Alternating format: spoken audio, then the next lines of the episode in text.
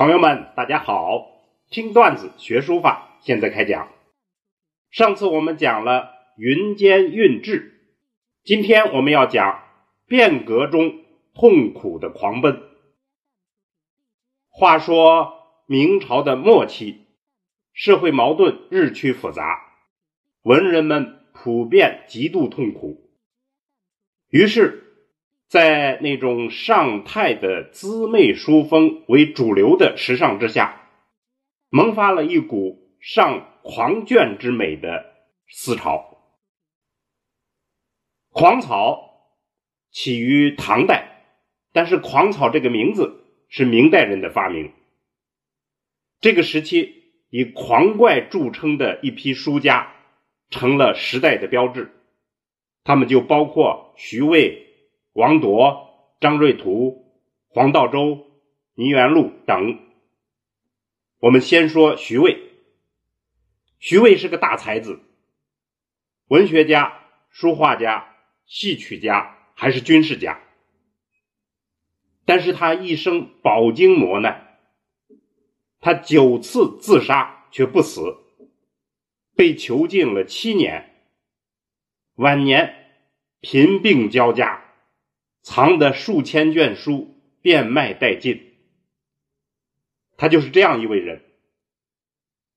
那么，徐渭是狂怪书风的典型代表，他的书法成就最能反映明末思想文化以及审美观念方面的巨大变化这个现实。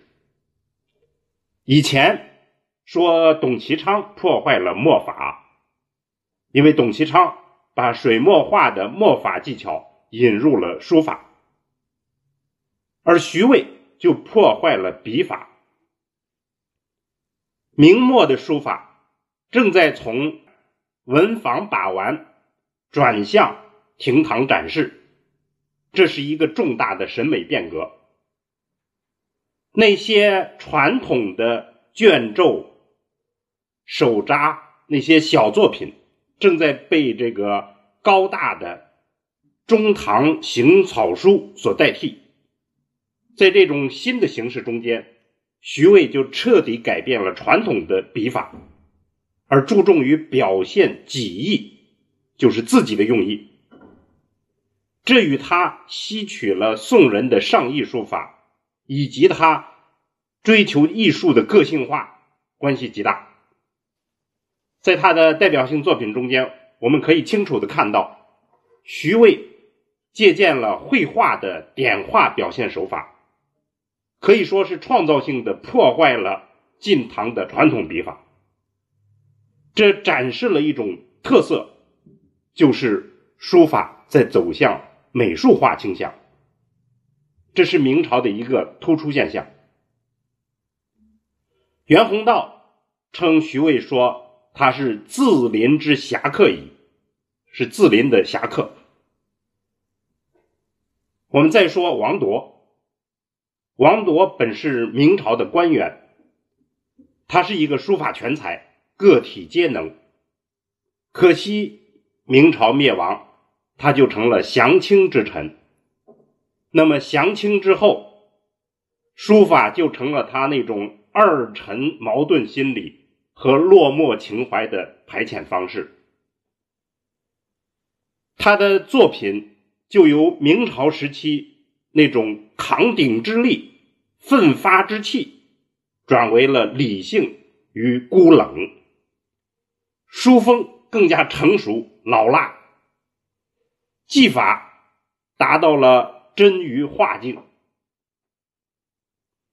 从作品的个性来看。王铎的书法是在传统与反叛的交织中，蕴含着更多个人的苦闷、焦迫、退丧、无奈等等这样一些情绪，这就使他的作品挥洒出一种独一无二的书风。最突出的是那种左突右冲的险绝不济。与激烈的情绪宣泄，我们选他的代表作品，譬如《洛州香山诗轴》等这些作品，整体的字符就可以看出来，那种柳条一般左右摇曳飞舞的惊险之美是他的特色。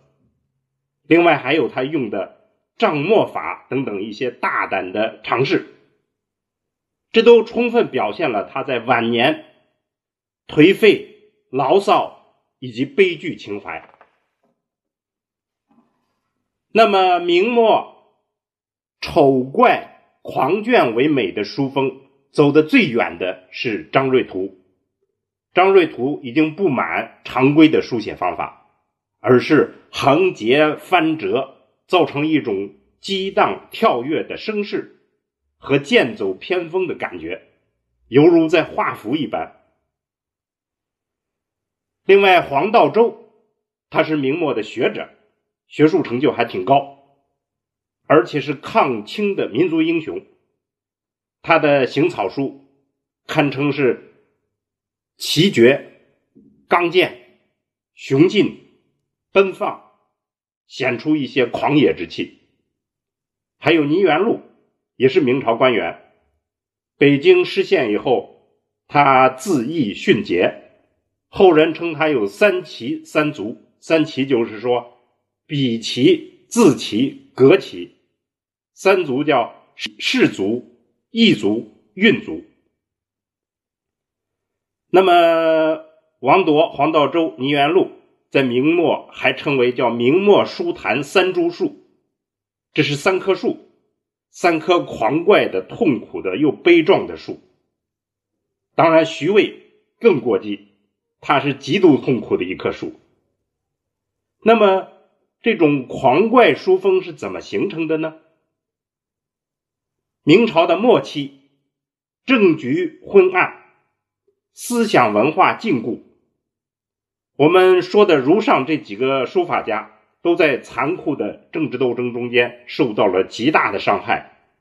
徐渭和张瑞图都被打入牢狱，王铎则经历了降清的痛苦，所以他们对社会的腐朽和呃败落有深刻的认识以及极度的痛苦。正是这样的社会。这样的人群就掀起了一次大潮，狂怪形式就是他们的变革。当然，还有一个重要的理论基础，就是王阳明的心学。心学在当时流行起来，那么心学提倡叫“心明便是天理”，不是以前所谓的天地之理，现在天理在内心。心明就是天理，这个口号非常厉害。